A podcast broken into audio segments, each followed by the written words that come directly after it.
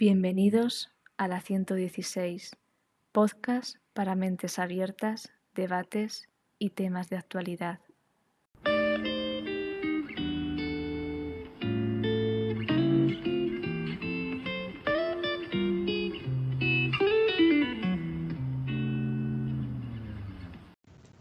Dime lo que comes y te diré quién eres. Jan Anselm Brillat Savarin. Los trastornos de la alimentación son afecciones graves de salud. Implican problemas serios sobre cómo se piensa sobre la comida y la conducta alimentaria. Se puede comer mucho menos o mucho más de lo necesario. Bueno, este es un tema un poco de trigger warning, ¿vale? Entonces voy a avisar ya eh, antes de empezar porque vamos a hablar de TCAs que, bueno, como ha dicho ya el título, son trastornos de la conducta alimentaria entonces, nada, antes de empezar el podcast, pues decir eso que pues a la gente que le pueda afectar o lo que sea, aunque considero que les vendría muy bien escuchar lo que vamos a hablar aquí, si consideráis que os va a afectar de una manera descomunal, pues prefiero que no lo veáis o no lo escuchéis en este caso. Así que nada, dicho esto, eh, vamos a empezar el podcast. Eh, bueno, me gustaría saber opinión de vosotras en concreto porque yo lo he vivido bastante desde dentro, también desde fuera, pero tengo mucha la perspectiva desde dentro. Entonces me gustaría saber vuestra opinión desde fuera. Mm, sobre, sobre los trastornos o sobre cómo lo que queráis lo que queráis abrir qué es lo que mm, o sea si os hablan de un TCA como lo primero que que igual pensáis o lo primero que igual la primera reflexión o el primer pensamiento así como más extenso que podáis tener Hombre, a mí se me da una, obviamente, pues, si una persona te habla de TSA como alguien cercano, lo primero que me planteo es si esa persona está bien, ¿sabes? Me planteo su, su seguridad física y mental, más que cualquier otra cosa antes. Ahora, si me lo plantean en, en clase, como por ejemplo te hacen estas típicas charlas en los institutos y en el colegio de existe la bulimia, existe la anorexia, no hagáis esto, pues siempre me han parecido como que rozan el, un poco lo que es un poco, entre comillas, la definición clínica de la, del trastorno, un poco aplicado a los niños, mm. y luego te cuentan, no lo hagas. Entonces un poco como vaya puta mierda de charla, ¿sabes? Yo digo, vale, muy bien, ¿qué, qué es esto? Siempre, aunque en aquella época, claro, yo no entendía tanto de salud mental, y no sabía por qué me resultaba tan raro decir, vale, ¿y esto? ¿Para qué? ¿Sabes? ¿De qué, ¿De qué sirve? Es como las... A mí no, no sé si os la dieron porque me parece... Ahora me parece una charla súper rara de dar un poco pero a mí también me dieron charlas de tatuajes y piercing, ¿sabes? Como no te hagas tatuajes, no te hagas A mí no. de eso no me dieron. Mira que fue un colegio de monjas, pero... Pues a mí sí, en plan, como mira los efectos malos que tiene tatuarse y hacerse piercing. Y yo digo, wow, sí, vale. O sea, ves todas las partes negativas, pero luego de adulta digo yo, pues si alguien se quiere hacer un piercing, coño, que se lo haga. No te digo que un chiquillo de 13 años se lo deba hacer, porque claro, no deja de ser una modificación permanente en su cuerpo, pero yo qué sé, si eres un adulto y tienes un tatuaje, un piercing, es tu cuerpo, es tu vida, es lo que te dé la gana con ello. Aparte me parece que las charlas todas, las que dan, no sé cómo las darán ahora, pero me imagino que no habrá cambiado mucho porque relativamente, o sea, somos generación, yo soy generación 2001, quiero decir, o sea, a ver, hace nada me estaban dando charlas, ¿vale? Pero todas, en plan, todas las que me dieron sobre drogas, sobre comida, esta que has contado tú de los tatuajes y piercings, para el público al que estaban ofreciendo, lo que estamos hablando de chavales adolescentes o que empiezan a entrar a la adolescencia o que están en plena adolescencia, 16, 17 años, había ciertos, o sea, la manera en la que trataban los temas, es decir, creo súper necesarias las charlas sobre sexualidad, creo súper necesarias las charlas sobre drogas, incluso si las de tatuajes y piercings la hubieran dado bien, no la creo como tan necesaria, pero bueno, oye, nunca está de más la información. Hombre, pero si te la ponen en plan como, mira, es tu cuerpo y tú en un futuro haz lo que quieras con él, y estas son las consecuencias que puede tener, pero oye, tú con 13 años no te lo hagas, tío.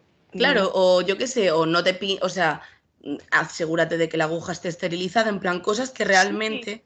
que te sirvan, que sean útiles, que realmente estén por ahí. En plan, a mí me parecía muy curioso y recuerdo una en concreto, que era una charla sobre em, alcohol.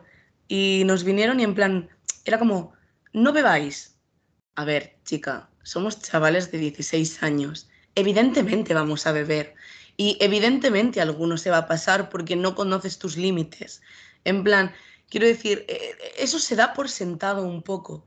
En plan, porque hay muchos factores culturales, y esto ya lo hablaremos, en plan, el por qué tanto charlas de alimentación, charlas de drogas, en plan, acaban pues dando consejos inútiles a una sociedad, o sea, están como desactualizados un poco, por así decirlo, ¿no? Entonces, yo me acuerdo, por ejemplo, los de alimentación, que te venían con la mítica pirámide alimenticia y luego te pasaban así como de refilón los TCA, en plan, claro, porque comer mucho está muy mal y comer y, bueno, esas charlas también son, eh, porque esto estaba un poco basado en la cultura un poco de la dieta, ¿vale? En plan de esto no lo puedes comer eh, cada día, que evidentemente hay alimentos que no son buenos consumirlos cada día, pero también hay que valorar muchísimas otras cosas en el tema alimentación.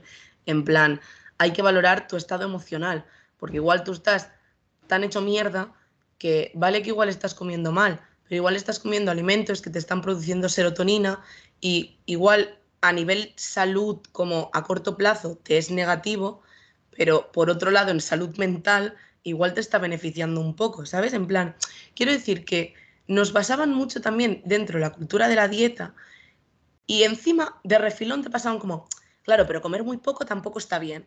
Entonces, como a mí me surgían preguntas de, ¿y cuánto como? Porque vale, cinco comidas al día, pero ¿qué como? ¿Cuánto como? Eh, ¿Sabes? O sea, era un poco todo muy ambiguo también. No, no, te, no se explicaban realmente en sí cosas. Y luego pasaban por alto cosas que a chavales de 13, 14, 15, 16 años les son muy importantes. No estás dando charlas a adultos, en plan, no estás dando charlas a gente que es, tiene bastante inteligencia emocional y experiencia para poder valorar y discernir ciertas cosas. Y aún así, ¿vale? Porque aún así. Pero el concepto de la imagen en la adolescencia es esencial. O sea, es de las cosas más esenciales junto a tus amigos. En plan, son tus pilares vitales en ese momento. Evidentemente estoy generalizando, pero psicológicamente también está visto que, joder, la imagen en el momento de la adolescencia es muy importante. Entonces, no me puedes vender cierto discurso si tú, por otro lado, no me das un discurso de aceptación corporal o de, no sé, demostrar otras realidades que yo no vi hasta, pues, si te digo la verdad, hace un año. O sea, yo, por ejemplo, de la alimentación intuitiva empecé a aprender hace un año. Y para mí, a día de hoy, es el mejor tipo de alimentación que pueda haber. Conocerte a ti, conocer tu cuerpo, qué te pide el cuerpo, por qué te lo pide. Porque, por ejemplo, estas son cosas que no te han explicado. ¿Por qué cuando tienes la regla te apetece comer dulce? Porque hay una explicación, te falta glucosa en el cuerpo y tu cuerpo necesita más glucosa, con lo cual evidentemente las comidas más con azúcar, tiene más... O sea, quiero decir que realmente si escucháramos mucho más a nuestro cuerpo, funcionaríamos mucho mejor, en el sentido de qué necesito, por qué lo necesito, de verdad lo necesito ahora, por qué, o sea, ir preguntando qué pasa, que estamos muy desconectados en ese sentido y las charlas esas, creo que no tal. ¿Y tú, Cris, por cierto, a todo esto que no dijiste nada? Plan, ¿qué opinas? Tema TCAs. Pues yo para empezar un poco con este tema, quería mencionar una cosa que en su momento me llamó la atención, porque para mí hace unos años un TCA, un trastorno de la alimentación, em, en, mi cabeza, estaba exclusivamente o casi prácticamente relacionado con un trastorno en la, en la percepción de la imagen un déficit de autoestima, tipo anorexia, bulimia, pero que son siempre la causa un, un trastorno en la percepción de la imagen, inseguridad, problemas de autoestima. Cuando justamente hablando contigo me comentaste casos de que llegaste a conocer a gente que no, no fue un problema de autoestima, de, de la conformidad y de la percepción de su, de su imagen la que les, les desencadenó el trastorno, sino me comentaste de una chica que casi se ahoga comiendo y eso lo, le ocasionó un TCA, que tenía problemas para leí de una chica de aquí de Tarragona o de Cataluña. Y eso me impactó mucho. Me comentaste de otra chica que, que a raíz de, de, un problema personal suyo, familiar, del divorcio de sus padres, también lo desarrolló. Entonces, eh, a mí eso en su día me llamó mucho la atención saberlo porque yo ligaba TCA a mm, problemas de distorsión de la imagen, inconformidad con la imagen personal, corporal, problemas de autoestima y realmente no, ¿no? Hay un, es me resultó muy curioso porque hay muchos otros perfiles que es un problema eh, en inicio radicalmente distinto el que se desencadena, ¿no? Entonces, em, en muchos casos eso me ha llevado a pensar tanto si es un problema de autoestima, de la percepción de la imagen de uno mismo, como si es un problema de, fobia tipo pánico, como la chica esta que se lo desencadenó el que casi se ahoga y entonces tenía luego problemas con comer cualquier cosa, como la chica que por un problema familiar lo empezó a desarrollar.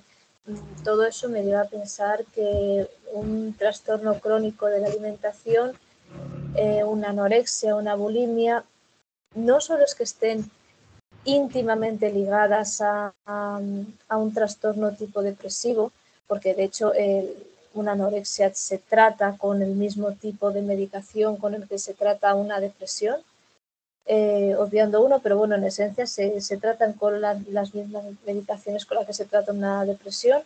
No solo es que esté muy, muy íntimamente ligado, por ejemplo, una anorexia y una depresión tienen muchos síntomas en común, mucho, una anorexia se parece mucho a una depresión. Eh, no solo es que esté íntimamente ligado, sino que me parece que en muchos casos es como una manifestación de una depresión, una de las posibles manifestaciones que puede tener una depresión, y eso me parece muy interesante. Luego, al margen de lo que habéis dicho de charlas y en colegios en general y tal, en general esas charlas son muy sesgadas, muy manipulativas con la filosofía que quieran transmitir en el momento que sea y muy infantilizantes. Es decir, que hablan desde una perspectiva como si fuesen niños, pasan de una perspectiva infantil a una perspectiva adulta que a lo mejor no son capaces de comprender. Nunca se quedan en el punto más o menos intermedio en el que están en ese momento.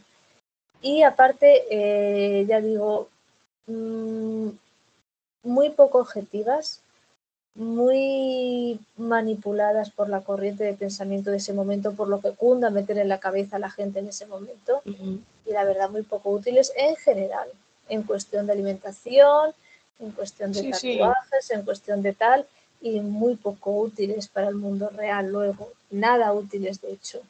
Incluso lo más útil es no tenerlas, porque sales de ahí más perdido que encontrado. Bueno, no sé si no tenerlas, porque aunque sean una basura de charlas, por lo menos te ponen que existe eso fuera, ¿sabes? Que está ahí, que es una, una Sí, o sea, no sé si no tenerlas sería como la solución. Lo que pasa, a mí, a mí me era indiferente. O sea, a mí todas las charlas que me dieron, menos una de sexualidad, que ya hablaremos más adelante en algún podcast si surge, que tuve un encontronazo, pero fuera de esa, me era muy indiferente, o sea, no salía ni con más ni con menos información, pero me petaba clase. Quiero decir. Sí, básicamente. Sí. Es para o sea, era más por el hecho de petarme clase que porque me fueran a informar ahí. O sea, pero ya incluso, joder, cuando estuve con Carla esta semana, a nosotros nos vinieron mil veces a hacer charlas de ecologismo y de reciclaje y de no sé qué. Mm. Yo aprendí más de reciclaje cinco días con Carla que en todas las charlas que me chupé durante la primaria y la secundaria. Pero exagerado, ¿eh? Sí, pero eso de tirar cosas, o sea, de que estaba en mi casa y me decía, oye, ¿esto dónde lo tiro? Y de ahí, ¿sabes? Tampoco es que nos pusiéramos a. Claro, no, no, ni siquiera de hablar en plan de, oye, ¿esto dónde va esto? Porque, a ver, lo mítico, en plan, un plástico normal, evidentemente sabes dónde va, pero Cosas como más tal. Entonces, es lo que te digo, que está bien para gente que igual en su casa no tiene como, tiene cero educación o no aprende nada y en el colegio pues en esa etapa no estén dando alimentación o no estén dando lo que sea, da igual, y no pueda tal y al menos pues tiene lo mínimo que bueno, que vale, que para pasar el paso pues te lo compro, el mínimo es mejor que nada. Es a lo que quiero llegar, ¿sabes? Yo creo que por lo menos te pone una otra realidad de que existen ese tipo de cosas en el mundo y te pone una realidad que te la pone delante, porque ignorarlo se ha visto durante toda la historia y que es peor que aunque sea una basura de charla, por lo menos te están diciendo existe la anorexia, existe la bulimia, existen los trastornos alimenticios, existe el abuso de alcohol, existe todas estas cosas. Por lo menos te están diciendo que está ya ahí. te digo que yo, o sea, yo he tenido estas charlas estando yo enferma y tampoco me fueron contraproducentes de que yo me sintiera mal, de que yo tal, evidentemente cada persona es un mundo y cada caso es diferente, ¿vale? Y hablo desde mi propia experiencia, yo no soy aquí una asociación de, de personas con TCAs ni nada pero eh, sí que es verdad que a mí, en mi caso particular, no me afectaron en negativo. Hombre, porque tampoco es que tengan una connotación negativa más allá de no lo hagas y de las consecuencias que puede llevar al hacerlo, que en el fondo una persona que yo creo que tiene un TCA al final sabe las consecuencias a las que lleva seguir con el problema. Eh, la sabrá un poco más, un poco menos, pero sabe que no comer está mal y sabe que las consecuencias que te puede dar no comer y sabe que comer en exceso, pues también. Que tampoco hay que ser mm, muy entendido sobre el tema para saber que, que, que sabes que no, que no te va a que no va a ser algo bueno por tu cuerpo al fin y al cabo. Entonces, no creo que sea algo no creo que tenga tantos efectos negativos en una persona que, que lo tenga que escucharlo, porque tampoco le están contando algo que no sabe ya de por sí. También una cosa a reseñar, que lo tenía que decir porque me parece muy curioso, que es cómo funciona nuestra sociedad, pero no hay que dejar de decirlo, es que eh, me parece también de cierta hipocresía, que la hipocresía está muy presente en nuestra sociedad y esto no iba a ser una excepción, que te hagan charlas de, por ejemplo, trastornos de alimentación, eh, modificación corporal eh, con tatuajes, piercings, eh, demás conductas sociales de moda. O sea, la sociedad, por un lado, promociona y propaga conductas sociales de moda y luego es, los, son los mismos centros educativos los que haciendo como una, un contrabalance a lo que ellos mismos provocan, tienen que decirte lo contrario. O sea, siempre detesto siempre pero la sociedad es hipócrita. de hipocresías en la sociedad. La sociedad se está llenando ahora, la sociedad se está llenando ahora y desde hace unos años de mensajes body positive y quiérete mucho y quiérete tal, pero vas a comprar ropa. Sí, pero sal a la calle. No, no, pero escucha, algo tan tonto como vas a comprar ropa y no te compres esto porque te hace gorda. O no te compres esto porque te hace bajo. O no, hay te compres esto porque te hace tal. Y yo vi una chica que a mí, te lo juro, me, me o sea, me, cambió, me clicaron los dos cables que me faltaban por clicar, ¿no? Que es como que la moda está muy basada eh, en disimular aquello que no te gusta, ¿no? O aquello que socialmente no está bien. Es decir, si eres alto, no te pongas tacones o X tipo de corte porque vas a parecer más alto. Si eres gordo, no te pongas skinny jeans porque vas a resaltar tal, ¿no? Entonces, salió una tía que estaba gorda y que dijo, coño, pero es que yo quiero resaltar que estoy gorda. Y fue como decir, hostia, en plan, ¿sabes? Como de decir, claro, o sea, ¿y por qué lo tengo que esconder? O sea, quiero decir, si yo soy alto o bajo o tal y yo no siento complejo con ello, ni me siento incómodo, ni, ni nada, en plan, ¿por qué tengo que comprarme algo que, mm, o sea, aunque me haga más bajito, si a mí no me importa, a mí me gusta, o sea, yo me veo bien, ¿sabes? Entonces, fue un poco como eh, eh, que son mensajes contradictorios, o sea, quiero decir... son contradictorios porque son hipócritas, es decir, que ellos tengan variedad de oferta de productos, es decir, skinny jeans, eh, pantalones más anchos, pantalones más cortos, tal. Que ellos tengan variedad de pantalones, de productos, de, vestimenta, no significa que sean para ser inclusivos. Es decir, ellos tienen distintos tipos de pantalones para vender al mayor número de morfologías corporales, pero no porque tú tengas libertad de elección. No, pero ya no solo porque venderían lo mismo, o sea, quiero decir. Socialmente te la dejen. Pero venderían lo mismo, a nivel ventas, es decir, te pueden gustar tal, pero es con más cosas, en plan, hay ciertos yo creo que va más por el, por el tema de que quieren, en el fondo, si no que tienes que como encajar en, la, en el cuadrito de tienes que ser de esta altura, tienes que ser esta, esta Pero es que incluso para tener un TCA forma. te ponen como, como requisitos en el sentido, evidentemente, quiero decir, yo si no tengo ningún síntoma, síntoma, ¿vale? Vamos a meterlo entre muchas comillas porque no sé cómo decirlo, ¿vale? Pero de una depresión, muy probablemente, muy probablemente, no voy a decir siempre, y quiero remarcar esto, muy probablemente no tengas depresión, que no significa que no la tengas 100%, porque puedes tener ciertos mecanismos mentales por los cuales tal, ¿vale? Pero cierto, o sea, tú piensas en un TCA y la imagen genérica que se le viene a alguien es de una persona extremadamente delgada, de una persona que no come, de una persona, o sea, hay también como un requisitos que no se pueden, que si no estás muy delgado, no, bueno, tan enfermo no estará. Sí, eso también, ¿eh?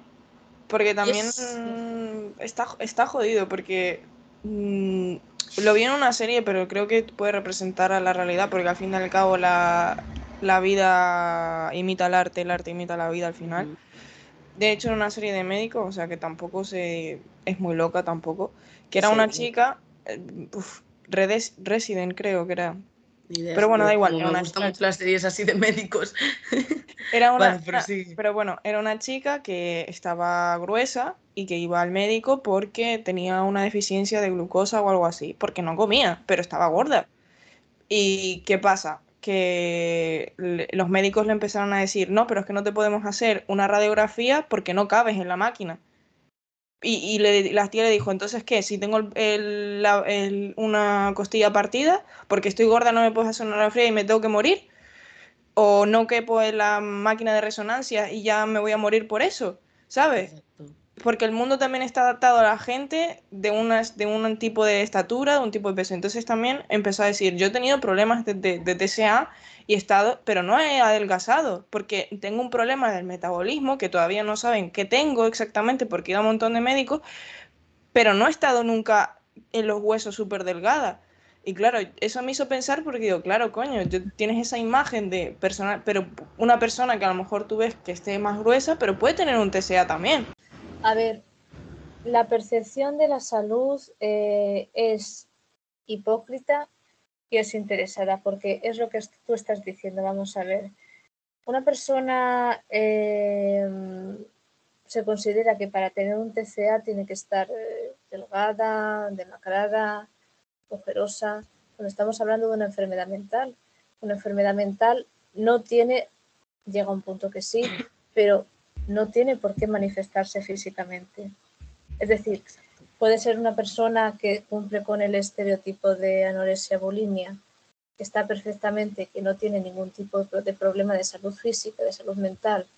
Y esa imagen, porque catalogamos la imagen, somos tan superficiales que catalogamos la imagen y esa imagen se cataloga de una persona anoréxica bulímica y puede tratarse de una persona que aparentemente a nivel de parámetros físicos, antropométricos sana y que mentalmente no lo esté pero somos muy superficiales y muy poco profundos y muy influenciables para la percepción de la salud mental. Digamos la salud mental un prototipo físico cuando estamos hablando de salud mental. Somos hipócritas para eso también. Y ya no solo eso, se romantizan muchas acciones. Esto es como la depresión, ¿vale? esto me hace mucha gracia. La todo el mundo apoya la depresión cuando es bonita. ¿Y a qué me refiero cuando es bonita?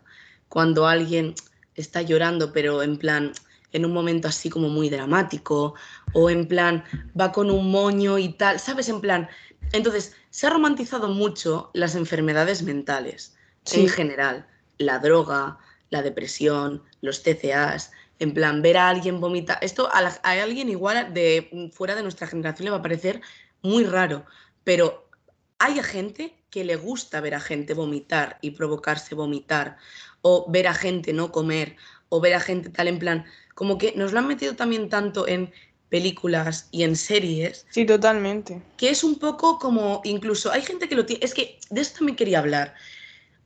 Socialmente, igual ahora se ha disparado mucho el número de TCAs, ¿vale? En los últimos años es una barbaridad, ¿vale? Pero igual, más tirando para atrás, no habían tantos TCAs, pero hay muchas conductas alimentarias que tenemos chungas, en el sentido de, ¿vale? O sea, ya dado por hecho de que TCA no, no, tienes por qué incluso adelgazar, porque por ejemplo el trastorno por atracón, al contrario, la gente engorda. Y yo el 90%, me incluyo, de la gente que conozco y sobre todo que se le suma a que tenga insomnio, ¿vale? A las 3 de la mañana nos hemos metido cada tracón de comida que es para flipar, ¿vale? Y que evidentemente esto lo haces un día y no pasa nada porque, a ver, por un día no eres tú, ¿vale? O sea, no, no, no es que tu personalidad ya... Pero sí que hay muchísima gente que igual durante el día va regulando, que esa es otra, ay, no voy a comer esto porque no sé qué, ay, no voy a comer esto porque estoy en operación bikini, eh, estoy en plan, porque han, pasado... Son frases que van calando. Y al final esto pasa en la cultura de la dieta, porque tú no tienes que compensar nada. Tú comes y si tú luego vuelves a comer tu comida habitual, que esto es una cosa que me enseñaron a mí, si tú luego sigues con tu comida habitual, ya lo irás bajando. No tienes por qué comer menos de lo que comías antes. Porque no hay que compensar nada, simple y llanamente pues has disfrutado de las fiestas, has comido más y ya está, como cualquier persona. Pero eso viene mucho de la cultura de la dieta. Y eso va calando. Porque claro, ¿cuál es el límite? Porque si un día me lo salto porque voy a merendar, no ceno. Para compensar. Entonces, si no ceno y al día siguiente me voy a comer con mis amigos al burger, tampoco meriendo y ceno. Y crea un hábito. Va creando un hábito. Entonces, hay muchísimas conductas en nuestra sociedad, lo que te digo, de irnos a probar ropa con la ropa, de incluso los propios médicos, que es lo que hablaba Carla, en plan, que lo vio en la serie, pero esto lo habla mucha gente, en plan, que es gorda por Twitter. Todas las afecciones físicas que tienen los gordos se le atribuyen a estar gordos. O sea, tú tienes un problema cardíaco, es porque estás gordo. Tú tienes un problema, que yo no digo que en algunos casos... Es factor de riesgo, vamos a ver, ¿eh? No podemos negar eso tampoco. No, claro que no. No, escucha personas con mucho sobrepeso tenga una afluencia, evidentemente tal, pero tampoco creo que sea el único caso, porque quiero decir, joder, hay gente muy gorda, en plan muy obesa, que hace más deporte que yo, pero muchísimo más que yo. Eh, que hay una chica que sigo en Instagram que, sin exagerar, igual me duplica o me triplica el peso, sí, o incluso más que literalmente esa persona, por lo que veo en historias tal y todo, come mucho más sano que yo y hace mucho más deporte que yo. Y a nivel salud, evidentemente igual en las rodillas, pues por tema peso, por tema tal, igual sí que le afecta. Pero a nivel salud, de como tal, ella tiene unos hábitos mucho mejores que los míos. Pero, ¿qué, que los míos? Que los nuestros tres juntos. Es que ya ni los míos. Es que esta chica hace más deporte que nosotras tres juntas en un mes. O sea, en un día hace lo que nosotras en un mes. Entonces, eh, me da mucha rabia porque esto, mira, me lo hablaba con mi madre el otro día. Con nueve años, a mí, mi pediatra, nueve años, de, ay, a esta niña hay que ponerle a dieta. A ver, señora, que tiene nueve años una niña. En plan, y esto lo he visto mucho que sí, yo también. los niños con nueve años, antes de pegar el estirón de la adolescencia, engordan, están rellenitos. En plan, quiero decir, por Dios, es que, es que estamos locos. ¿Cómo metemos a chavales de nueve años, de ocho años, en dietas? Es que lo que, no me, lo que, lo que me extraña es que no acabemos más locos. Claro, ahí lo suyo simplemente sería vigilar la dieta, pero sabiendo que se hacen bien las cosas, que se lleva una dieta equilibrada, variada y tal, si el niño o la niña con nueve años está un poco más regordete, pues no será ni el primero ni el último. De hecho, es eso, es una cosa bastante común. Exacto. La cosa es natural, que tenga unos hábitos esa carne la vas a necesitar, ¿sabes? Exacto. Pero haciendo las cosas bien, ¿qué sentido Pero entonces el problema no es el peso, es los hábitos que tú tengas. Exacto. Y lo estamos centrando en la imagen. Bueno, perdón, perdón, perdón. El problema, mm, vamos a ver, evidentemente son los hábitos pero sí es cierto que teniendo buenos hábitos, si no se tiene un normopeso, es cierto que hay ciertos tipos de obesidad que son derivados de problemas endocrinos, ¿vale? Y esos problemas endocrinos habría que tratarlos como se trata una diabetes, como se trata una hipertensión. Otra pero, exactamente, pero no podemos culpar eh, de castigo de Dios, castigo divino, porque tú no haces bien las cosas, porque tal no podemos tener eh, ese comportamiento mm, sectario. Exacto, es, lo que es eso. En plan, a mí lo que me da rabia es que una persona, porque pese X, es que me da igual, poned el peso que queráis, ¿vale? Se le dé más o menos validez médica sobre todo, pero en general, es que en todo, se le dé más o menos validez sobre lo que te está contando, ¿sabes? Porque te viene una persona muy delgada y te viene y te dice que le duele el pecho y le hacen 44.000 pruebas. 44.000 y se la creen, pero vamos, si va una persona gorda, yo no te digo que no le hagan pruebas, porque alguna le harán, ¿vale? Pero ya estará la mítica frase de, claro, es que a ver, con lo que pesas, es que claro, es que a ver, con no sé qué, es que claro, con esos hábitos, ¿tú qué sabes qué hábitos tiene esa mujer? Igual esa mujer o ese hombre tiene, vamos, para, o sea, come mejor que yo. Igual tengo yo el corazón y el pulmón más jodido que esa mujer.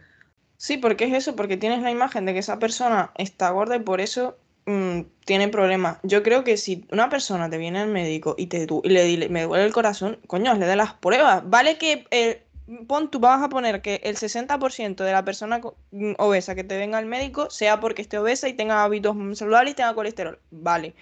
Y, el otro 40%, y si le está dando un infarto o está teniendo un ictus o, una, o un trombo y no le haces prueba y se te muere, ¿qué? ¿Lo, lo, desechas por eso? lo importante sería dar por la causa del problema de peso. Es cierto que eh, el exceso de peso como tal es un problema. La cuestión es, dentro de tener un exceso de peso hay que determinar de dónde viene. ¿Viene de malos hábitos? Hay que corregirlo. ¿Viene de buenos hábitos? Puede haber un problema endocrino. Hay que tratarlo. Pero no nos podemos quedar solo en el exceso de peso. O hay que cambiar hábitos o necesita algún tipo de tratamiento, ya lo estamos diciendo, como un paciente hipertenso como un paciente diabético, pero no nos podemos quedar solamente en eso. Y luego el último tema que quería tocar así, más importante, es el tema tallas de ropa. ¿Vale? Y aquí voy a contar una historia personal de hace tres años. Eh, justo el verano que iba a ir yo a Santiago, ¿no? Y yo me acuerdo que me fui de compras y me acuerdo que acabé llorando, pero ya no por las tallas, sino porque igual del mismo pantalón tenía que coger cinco tallas diferentes, porque en una gastaba una 38 y en otra gastaba una 46. Lo cual indica que, el problema no lo tienes tú. Exacto, no, pero es que espera, es que yo tengo jerseys a día de hoy comprados de hace, pues del invierno pasado, que son una XS. ¿Me vas a decir tú que yo, o sea, por favor, que yo gasto una XS, que tengo, joder, que tengo mucho pecho, no me jodas? En plan, que, no, coño, que, es que es imposible y me va de puñetera madre el puñetero jersey. Entonces, estamos loquísimos con las tallas. Pero y a mí a día de hoy, si a mí a día de hoy de vez en cuando me afecta, a una chavala de 12 años, 13 años, 14 años, me da igual, ¿vale? Pero más adolescente o más joven, incluso más pequeños, porque a día de hoy está viendo eh, TCAs a niños y a niñas de 6, 7, 8 años. O sea, el otro día leí por Twitter de una chica que es profesora de infantil y que una chavala de 5 años le dijo que no se comía el desayuno porque estaba dieta porque quería adelgazar. 5 años. O sea, estamos loquísimos. Porque esa chavala cuando tenga 12 es que ya llevará muchísimos años con conductas horribles. O sea, es que a mí me peta la cabeza con estos temas. O sea, Sí que es verdad que también quiero dejar constancia que, aunque se da mayoritariamente en mujeres, porque la presión estética sí que es cierto que es más fuerte en mujeres, porque si estamos gordas, promocionamos la gordofobia. Sí, sí, lo ¿Sabes? Era, ¿eh? promocionamos, o sea, promocionamos en la obesidad, perdón. ¿eh? que, que, los hábitos. Esto de la igualdad llega para todos, está dando en hombres también ya bastante. ¿eh? ¿Qué? te está dando ya nombres también sí, Pero quiero decir que históricamente siempre ha afectado más a chicas, ¿eh? Y afecta más, pero afecta más. en plan, con esto del body positive se está hablando mucho de la promoción a la gordofobia, ¿no? Vamos a ver, yo he visto toda mi vida señores en la playa con un barrigón y a mí nadie me ha dicho que estaban promocionando la gordofobia o anuncios. Es que anuncios de la tele, toda la vida se ha visto al señor de familia con una barriga cervecera de 12 cervezas al día, o sea, y aquí nadie estaba diciendo que se promocionaba nada. No, incluso no eso, sino decirle está gordo también. Porque en, tú decirle a un tío está gordo era, bueno, pues por, por eso, barriga cervecera, pero ya está. O sea, bebe cerveza y por eso tiene barriga, pero tú estás gorda y eh, es que lo estás haciendo todo mal. ¿Cómo vas a comer eso? Eh, ¿Qué haces? Mm, tómate estas pastillas, eh, deja de comer aquello. O sea, pero al tío no le digas no beba cerveza, ¿eh? Exacto. Entonces, es como que también quiero dejar constancia que a tíos les afecta y que también entiendo que hay un factor que igual en mujeres no se tiene, que es un poco el factor, sí se tiene, ¿vale? Pero se tiene por otras causas, que se puede, pueden tener también los tíos, que es el factor vergüenza. ¿Y a qué me refiero con el factor vergüenza? A los tíos se les educa mucho en el sentido de, me voy a meter en terreno un poco pantanoso. Dale, dale. se les educa mucho a sentirse muy seguros con lo que hace y con lo que son, ¿vale? Y voy a poner temas de ejemplo. La masturbación. perdona, perdón, que es un arma de doble filo, ¿eh? Sí, exacto, exacto. Aquí va lo del arma de doble filo. Porque, por ejemplo, es lo que te digo, la masturbación. La masturbación masculina, yo la he escuchado hablar toda la vida, desde que los chavales empezaban a tener 11, 12 años, se hablaba. La femenina se está empezando a hablar ahora, pero cuidado. O sea, porque aún tengo amigas que no, no, yo en la vida en la vida, ¿sabes? Y tú piensas, a ver, tía, estadísticamente es muy improbable que de si mi grupo de amigas somos 10, 7 no lo hagan. O sea, por Dios. Y a raíz de este tema, y a raíz de este tema, otra cosa muy curiosa a raíz de este tema, cuando le preguntas a un hombre o una mujer sobre este tema, ambos sexos mienten. ¿Qué es lo curioso? Que mienten en sentidos contrarios. Exacto. Totalmente. Ellos mienten para aumentarlo y ellas para disminuirlo. Muy curioso, todos mienten, todo el mundo miente, pero con una tendencia contraria. ¿Por qué? Porque si mientes puedes decir, bueno, pues todos mienten, pero da igual, unos mienten por más, mienten por menos, pero no hay una asociación al, sexo femenino o al sexo, al sexo masculino para nada. Cada uno miente pues como sea la persona. ¿no? Ellos tienen a aumentarlo y ellas a disminuirlo. Eso se llama condicionamiento social aprendido. Entonces, es lo que decías tú del arma de doble filo. Los tíos no pueden llorar, los tíos no pueden preocuparse por ciertos temas, los tíos no pueden ser sensibles a ciertas cosas o a ciertas personas o a ciertos temas. Entonces, que un tío sufra un TCA, y esto sí que en mi caso lo veo así, creo que tienen un componente con el que las mujeres no juegan. O sea, las mujeres sienten vergüenza, pero sienten vergüenza por otras cosas en general. Pero a los tíos se les añade el componente este de cómo yo, siendo tío, me voy a sentir a disgusto con mi cuerpo y encima, ¿sabes? O sea, que es lo que decías tú del arma de doble filo. Entonces, también quiero darle visibilidad a los tíos que sufren TCAs porque, o sea, los sufren y los hay y necesitan la misma ayuda que si fuera una tía. No por ser tío necesitan menos ayuda ni van a poder ellos solitos porque son unos machitos. Sí, sí, es cierto, porque una vez que caen eh, dentro de haber caído con una mujer hay más, hay más comprensión. Pero con un hombre es decir, pero esto es imposible. esto no es cosa de tíos, o sea, como tú vas a, que es un escollo añadido y un problema y una dificultad añadida que hay que comprender lo que es así. Y nada, pues yo, dicho esto, así como conclusión, me cundiría decir mucho a las personas que nos escuchen me da igual que sea una, que, que sean diez, que, que sean mil. La verdad me es muy indiferente. Que, por favor, o sea, yo sé que es como muy difícil de entender si no estás como en la etapa en la que lo puedes ver, ¿vale? Y lo hago de verdad sin nada de, de como... Paternalismo. Sí, moral sobre todo, ¿no? En plan, eh, yo me lo planteé así, el cuerpo al final te sirve para hacer cosas. El cuerpo es, un, es como tu máquina, tu templo. Y cuando, lo tienes que cuidar, pero no por estética ya, que evidentemente entiendo que la estética puede ser importante porque para mí lo es, por ejemplo, fuera de, delgadez, no delgadez, altura, no altura, en plan la estética, pues yo qué sé, vestimenta o, o complementos o lo que sea. Pero, o sea, partir de la base que tu cuerpo es tu aliado y tiene que ser tu aliado y lo tienes que cuidar porque tu cuerpo te ayuda a caminar, a irte con tus amigos de fiesta, a irte con tu pareja a pasear por el puerto, mm, lo que sea, o sea, todo lo que te gusta hacer, lo puedes hacer porque tienes un cuerpo que te permite hacerlo.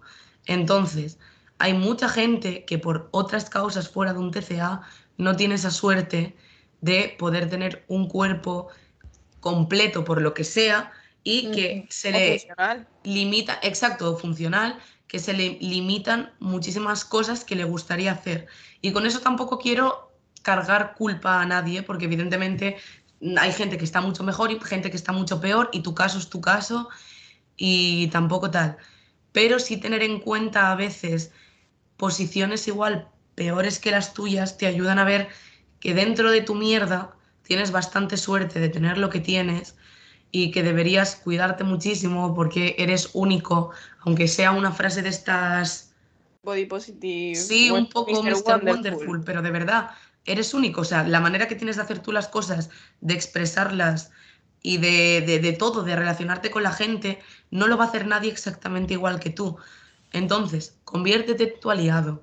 La belleza llega a un punto en que todos vamos a ser viejos, vamos a tener arrugas, a todos se nos van a caer las tetas, a todos nos van a salir estrías. La vida es así. igual que te va a salir una arruga, la arruga es porque te has reído mucho durante toda tu vida y pues has movido mucho la frente de reírte mucho. O sea, lo puedes ver como que te ha salido una arruga o lo puedes ver como que te ríes mucho. Por favor, cambiar la perspectiva, cambiar la perspectiva, la perspectiva de vuestro entorno e intentad hacer un mundo mejor tanto para vosotros como para la gente que os rodea, porque lo necesitamos, en serio. Y nada. Este Exacto, con eso, muchos besos de parte de Liz.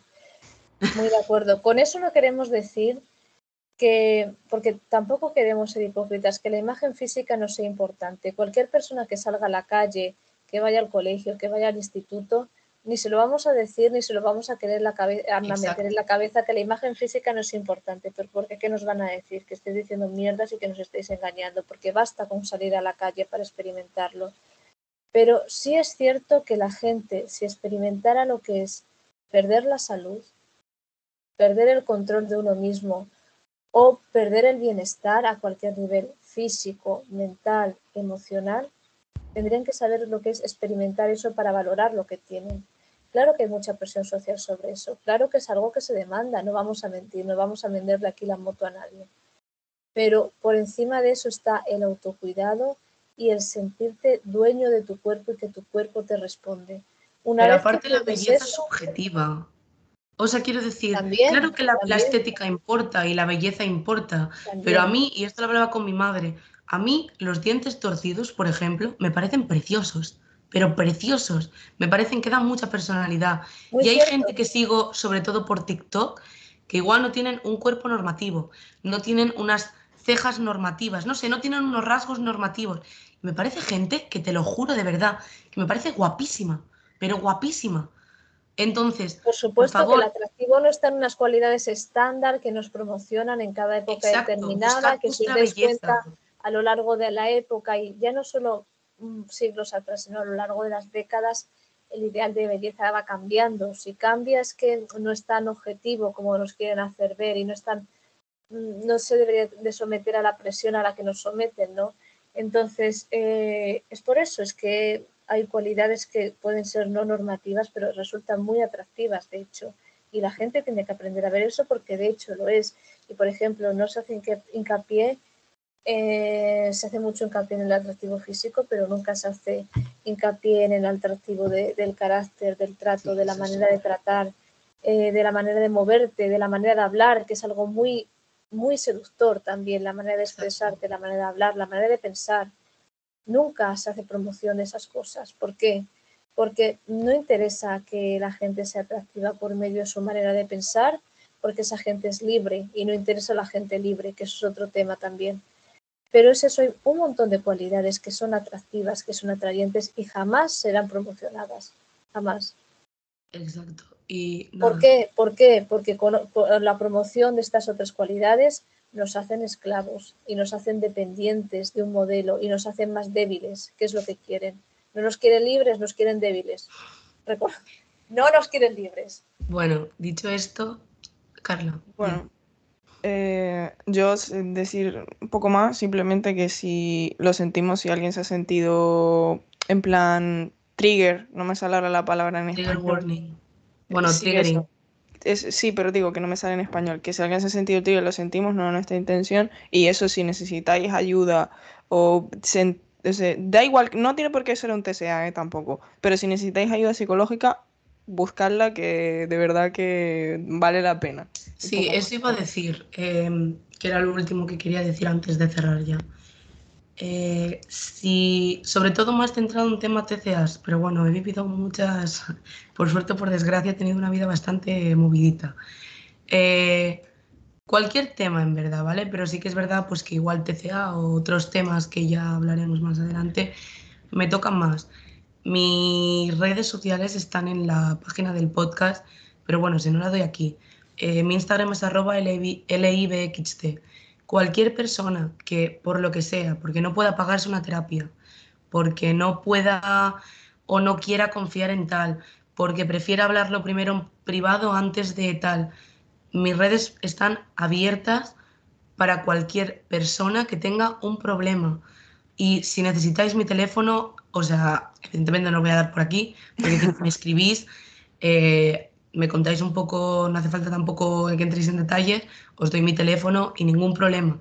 O sea, que estoy aquí para cualquier cosa que haya alguien que pues se vea muy tal, que no, la gente no está sola, ¿vale? O sea, lo que quiero, el, el contexto que quiero, o sea, la conclusión a la que quiero llegar con esto es que no estéis solos, o sea, y me imagino pues que mis compañeras, si por lo que sea os sentís más cómodas, o sea, harán lo mismo por vosotros. Sí, no, o sea, si tenéis, o sea, a mí el TCA no me toca, pero por ejemplo el insomnio sí, o sea que si queréis hablar, o otras cosas de salud mental, entonces... Aquí para todos No, somos, no somos psicólogas, ni Liv ni yo, pero algún consejillo de experiencia personal o intentar en, la zona que viváis, intentar ayudaros a buscar ayuda, por barata o por lo que sea, de verdad que ponemos nuestra mano. Ya, ya no solo acompaña, o sea, ya no solo consejos, que también, porque la verdad, pues la experiencia vital es lo que tiene, que te facilita poder dar consejos porque la has vivido y aunque cada experiencia es única, pero más o menos comparten cosas muchas, sino ya el hecho de acompañar a alguien, el hecho de, eso, de que sepáis que no estáis solos, que, que estamos en el caso puede costar mucho darlo, entonces el hecho de un primer impulso, un primer apoyo. Que si cualquier persona que nos está escuchando ahora tiene un TCA, que sepas que soy una animadora y sé que en un futuro os vais a recuperar y vais a ver desde el otro lado de la orilla. Y nada, chicos, pues con este mensaje así un poco esperanzador, eh, a vuestra a todos.